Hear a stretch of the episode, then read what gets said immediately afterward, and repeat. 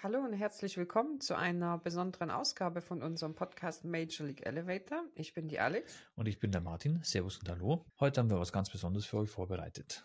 Genau. Könnt ihr euch an die letzte Episode erinnern mit Alexander Hollmann Ich vom hoffe. TÜV Rheinland? Ich hoffe es für euch. Ja. Mhm. Wir haben unter anderem auch über das Thema Cybersicherheit gesprochen. Genau, ziemlich ausführlich eigentlich sogar und sehr informativ. Und jetzt haben wir uns dazu entschlossen, diesen, diesen Ausschnitt nochmal für euch separiert äh, online zu bringen, weil es doch sehr viele wichtige Informationen dazu gibt. Ja, sehr hilfreiche und informative Themen, also Inhalte, die wir zu diesem Thema besprochen haben.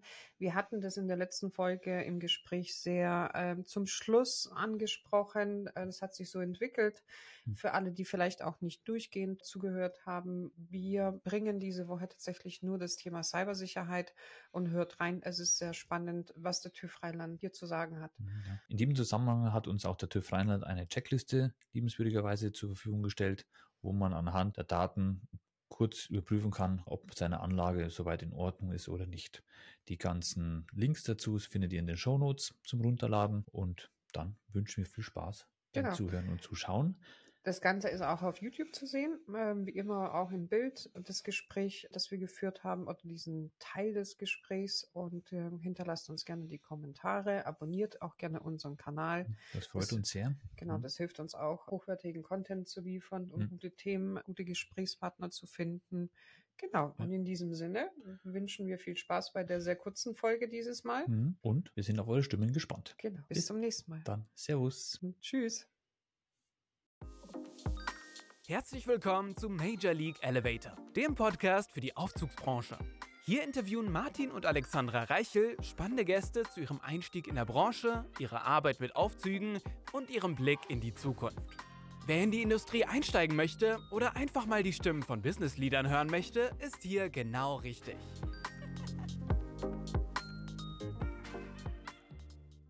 Ich habe ein Thema, äh, sicherlich ein großes Thema, was dieses Jahr sehr, sehr viel äh, Menschen in der Aufzugswelt bewegt hat. Das Schlagwort Cybersecurity. Ähm, Du atmest schon. genau, Alex, äh, Ruhig atmen. bleiben. Nein, es ist wichtig, es anzusprechen, weil es letztendlich ja durch die diversen CIS-Unternehmen aufgegriffen worden ist äh, und ein Riesenthema ist. Bei der Interlift selbst habe ich festgestellt, es gab keinen Vortrag, das so sehr besucht war wie das Thema Cybersecurity. Ja. Diese Massen dort äh, haben bei mir große Fragezeichen und aber auch äh, Erkenntnis geschaffen. Es beschäftigt viele. Und es ist sicherlich liegt es daran, weil es ein Riesenthema ist und keiner weiß so hundertprozentig, äh, was ist jetzt richtig, was ist der Rahmen, mit was muss ich mich beschäftigen. Es ist ja auch ein bisschen was aufgewirbelt worden dieses Jahr durch jetzt nicht durch äh, TÜV Rheinland, äh, sage ich mal, ein, ein Mitbewerber am Markt. Wie stehst du zu dem Thema? Wie konfrontieren euch die Aufzugsbetreiber zum Cybersecurity-Thema? Passiert da was? Ich bin mit dem Thema persönlich nicht ganz uneingeschränkt glücklich, um das mal ganz vorsichtig und höflich zu sagen. Mhm. Denn ähm, dass das jetzt tatsächlich über Betreiber und über die Betreiberverantwortung äh, in den Markt reingeht, das ist zwar formell nachvollziehbar, aber rein fachlich, glaube ich, äh, insbesondere für den Hausverwalter und für jeden Aufzugsbetreiber eine unglückliche Situation. Ähm, wir haben da eine neue THB SL 15-1. Jo, da wird drin beschrieben, dass überwachungsbedürftige Anlagen hinsichtlich möglicher Bedrohungen aus der Cybersicherheit äh, beurteilt werden müssen. Ähm, jo, überwachungsbedürftige Anlagen, was sind das? Das Genau. sind Druckgeräte, Raffinerien, das sind Anlagen im explosionsgefährdeten Bereich und das sind eben auch Aufzüge. Ähm, kann ich mir jetzt persönlich irgendwie vorstellen, dass sich daraus ein großes Risiko ableiten lässt. Ein Risiko, was ich für einen Aufzug nicht ohnehin auch im ganz normalen Tagesgeschäft äh, habe. Also äh, ich selber formuliere mal gerne den Bagger, der vorm Haus die Telefonleitung abreißt oder die Stromleitung abreißt oder sonst was in dem Dreh. Ist das jetzt äh, ein besonderes Risiko, was ich betrachten muss oder ist tatsächlich dieses Risiko einer Cyberbedrohung für meinen Aufzug relevant? Für einen alten Aufzug in einem normalen Wohngebäude wahrscheinlich in 95 Prozent aller Fälle eher nicht. Schätzung, alles nur persönliche Schätzung. Aber tatsächlich dann für einen relativ kleinen Teil äh, von Aufzugsbetreibern, zum Beispiel äh, von Betreibern von kritischer Infrastruktur, eine durchaus relevante Angelegenheit. Und das auch ganz unabhängig davon, ob wir jetzt tatsächlich über Sicherheitsrelevanz in dem originären TÜV-Aufzugsdenken, also Endschalter, Übergeschwindigkeit, Türöffnungen, irgendwelche Sicherheitsschaltungen, sondern wo es tatsächlich auch wiederum um die Lenkung von Menschen im Gebäude geht oder um Zugangsverhinderung oder, oder, oder, oder, oder. Also man kann das Thema beliebig kompliziert aufzetteln. Ähm, was machen wir, um die Sache so ein bisschen handhabbarer zu machen? Ja, es gab dort zunächst ja mal die Festlegung, dass eine Bewertungsgrundlage vorliegen muss. Und wenn die nicht vorliegt, dann ist das ein Mangel im Rahmen der regelmäßigen Prüfung einer Aufzugsanlage. Ähm, vom TÜV Rheinland sagen wir, an der Stelle möchten wir einen halben Schritt weitergehen und liefern zumindest mal eine erste Bestandsaufnahme für den Betreiber direkt mit. Wir machen also so eine kleine Checkliste im Rahmen unserer jeweils ersten Prüfung jetzt und sagen, ähm, ist der Zugang zur Anlage für Unbefugte verschlossen. Das ist eigentlich eine ganz banale Angelegenheit, die sowieso bei jeder Prüfung relevant ist, aber es ist halt separat und explizit in dieser TRBS L15 für die Cybersicherheit nochmal aufgeführt, also haben wir das hier auch nochmal aufgeführt. Und dann geht es weiter, hat meine Aufzugssteuerung irgendwelche Schnittstellen, also so eine Hardware-Schnittstelle wie äh, ein USB-Stecker oder eine LAN-Steckdose oder ähm, eine WLAN-Schnittstelle, hängt der sowieso direkt am Internet dran. Das nehmen wir auf, sodass der Betreiber zunächst mal weiß, aha, da gibt es also eine Möglichkeit, auf irgendwelche Komponenten meiner Aufzugsanlage Einfluss zu nehmen.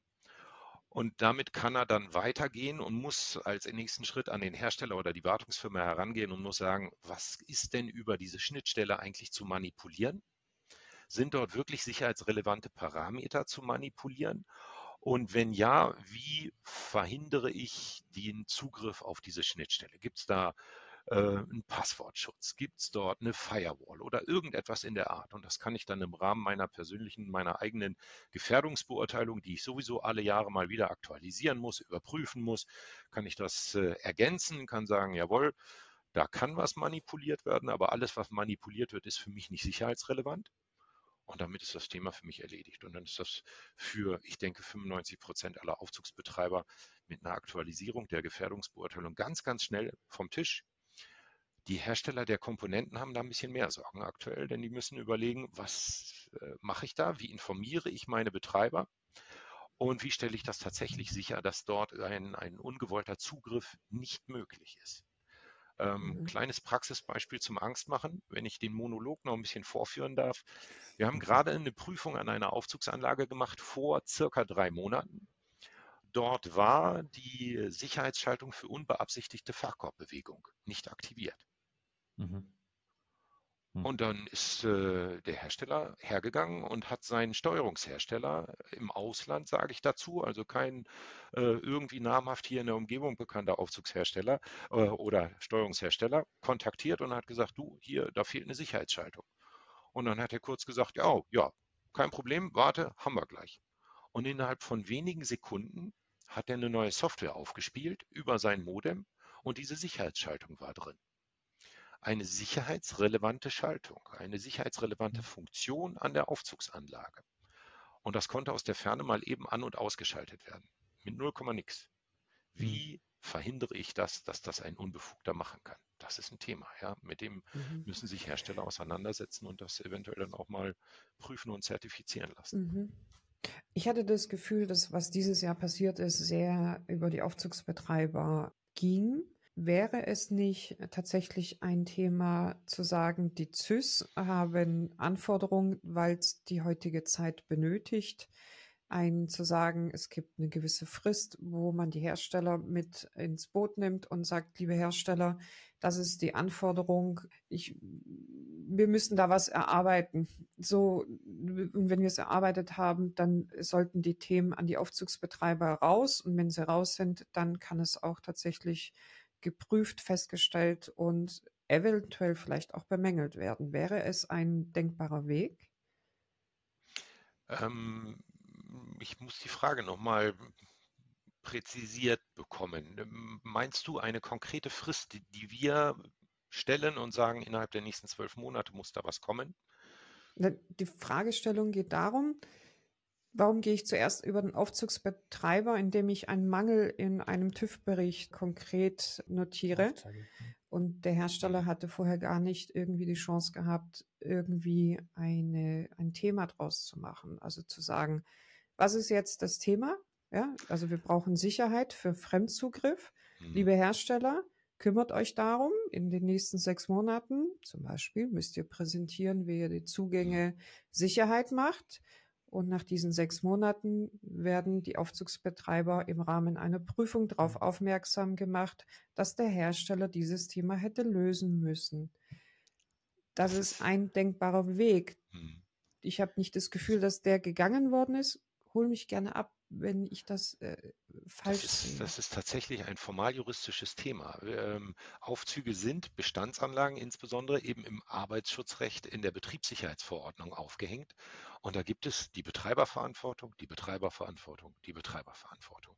Und der ist dort leider die führende Person bei Bestandsanlagen. Mhm. Der zweite Weg ist das Inverkehrbringen von Aufzugsanlagen. Ja, und das ist tatsächlich europäisches Recht, auf dem wir uns dort bewegen.